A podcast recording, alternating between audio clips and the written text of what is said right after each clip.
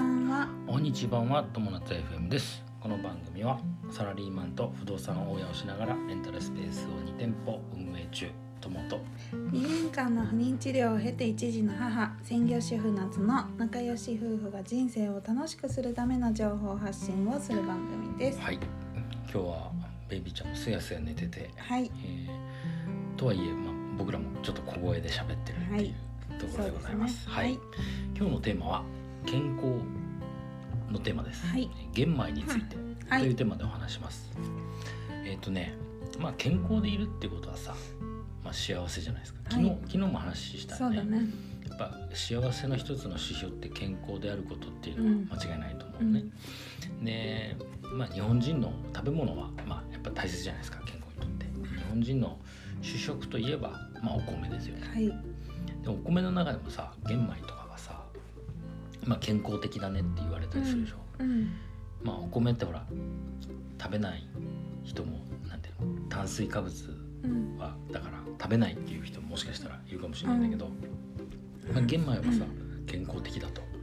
一般的に言われてるじゃないですかはい、でその今日は玄米について取り上げて話してみようはい、と思います、はい、うん玄米好きっすか好きです。うんあよかった、うん、うん、僕も結構好き、うん、うん、この間買ったんだよね玄米ねそうだね。うちはあの基本的にうんえっ、と玄米を食べることが多いかな。うん、そうだね昔から多いねそうだね。で、えっ、とただ私は結構白米もすごい好きなので。うんえー、と製氷機があ製氷機じゃないや、なんだっけ精米機うんが家にああるそうだね精米機あるねそうだから玄米を買って白米を食べたい時は精米して食べる食べるっていうということですスね、タイルだねうん、玄米ってね結構お値段高いんですよなはんいか手がこうかかるのかわかんないんだけうど、んなんか普通はさ玄米から精米した分をさなんか値段が安くなりそうな気がするんだけど、うん玄米の方が実は高い多う分ん手がかかるんだろうね玄米にするって出荷するのに、そうなうんんだきねっとねうん、でねえっとカロリはいーなんだけど玄米と白米ではほとんど変わんないはいカロリー自体はそりゃそうだよねそう同じものだからねうんうん、でねでも違う部分っていうのがえっ、と糖質はいかな、うん、糖質はなんか玄米の方が低いんだって玄玄米が殻ついてるから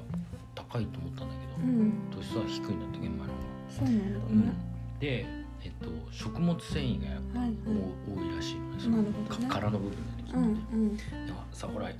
く食事はさうん野菜から食べなさいとかさ、うんね、食物繊維から始めましょうちょっと取り始めましょうってういうん言われるじゃない、うんあれって食物繊維を取るとこう血糖値の上昇が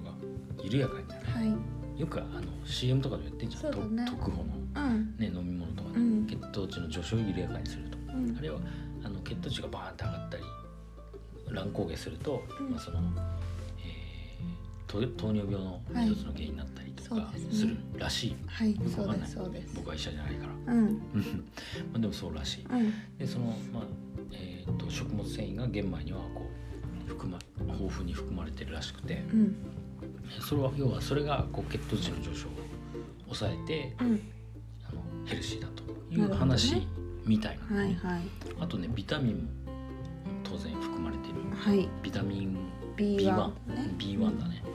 があの含まれているっていうことらしいね、はいだからまあ一般的には健康だとなるほ言わどれているらしいはいでねあの、まあ、僕ら玄米好きだけどまああの嫌いな人はさうん多分さあの食感だったりとかうん硬いのとか硬いイメージがあるうのよ多ん分それがあんま好きじゃないのかな甘さもねやっぱり白米のが甘いかなあなるほどねうんお米もちもち感もやっぱり白米のが全然なもるちほどもちしててうんちょっと違うかなそっかそっかなるほどねうんとあのなんだっけお米の、うんえー玄米玄米の、うん玄米のそのデメリットうんとしてはやっぱその消化に消化が悪い、そうだよねだそってそんな感じするよねうんもうあの硬そういそう感じそとかうねだからそれこそほら夏はさつわりの時そう玄全く米が苦手だっていう話してたもんねそうつわりの時はうんうんあのー玄米が全然食べれなくってでどうしてかっていうとなんかねまあそもそもつわりの時は何も食べれなかったんだけど、そのつわりがちょっと良くなってきうんて、少しずつ食べれるってなった時に、えっ、とね消化が悪いのは全くダメだったねなるほ食べど物がああそういうことなんだだからまあ消化が悪いものっていうかなんかネギの皮とかうんなんかそういうのもダメだったんだけど、とにかくなんかまあ玄米も例外玄じゃ米なかがっ、うん、たということだね苦手だったね確かに、まあ、それはあるかもね、あとね玄米のねうん、あのデメリットじゃなくてなんていうの、うんところデメリットもう一個ね私調べたことがあって毎日玄米を食べるってどうなんだろうって思って調べた時うに、ん、えっ、とね農薬あがそうそうそうそう聞いたことあるついてるかそう確かに確率が高いだそうかあなのんか忘れちゃった殻がね、うんそうそうそう結局吸い込んじゃってるとういんうことだよね、だからえっ、とね毎日ずっと食べ続けるのはうん、あの無農薬がとかがいいがあいいっかたもといねうねうん、無農薬でさそうだねであとはあのまあえっ、とちゃんと水を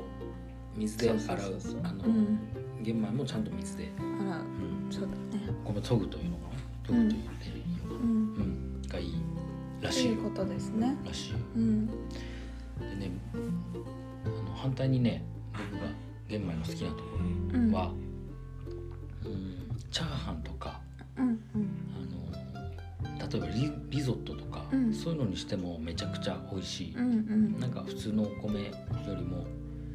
なんていうのかな料理としてお米自体が料理にできるというか、そうだね、うんあのチャーハンとかパラパラ感はすぐできるよね、うん、あと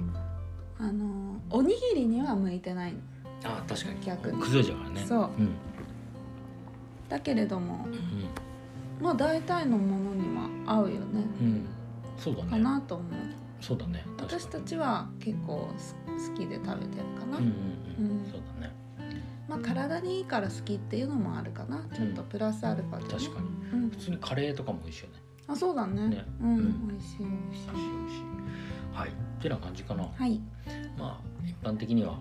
玄米は、まあ、健康的と言われているうんその本当かどうかは分かりませんがはい多分本当なんだろう、そうだね、あの玄米ってあのスーパーで買うとうん1キロとかなんかすごいちっちゃあいちっのちゃいしかなかったりとかするんだけれども、私たちはアマゾンで買ったうん、りそとうかだしねアてるマゾンねとかあとふるさと納納税税で買ったりとかねうんで買ってたりするねそうするとさ、家まで届けてくれるそっちの方がいいはいというのでもしチャンスがあれば皆さんも玄米をはい、試してみてくださいいかがでしょうかはいはい、ということで今日のテーマは健康、い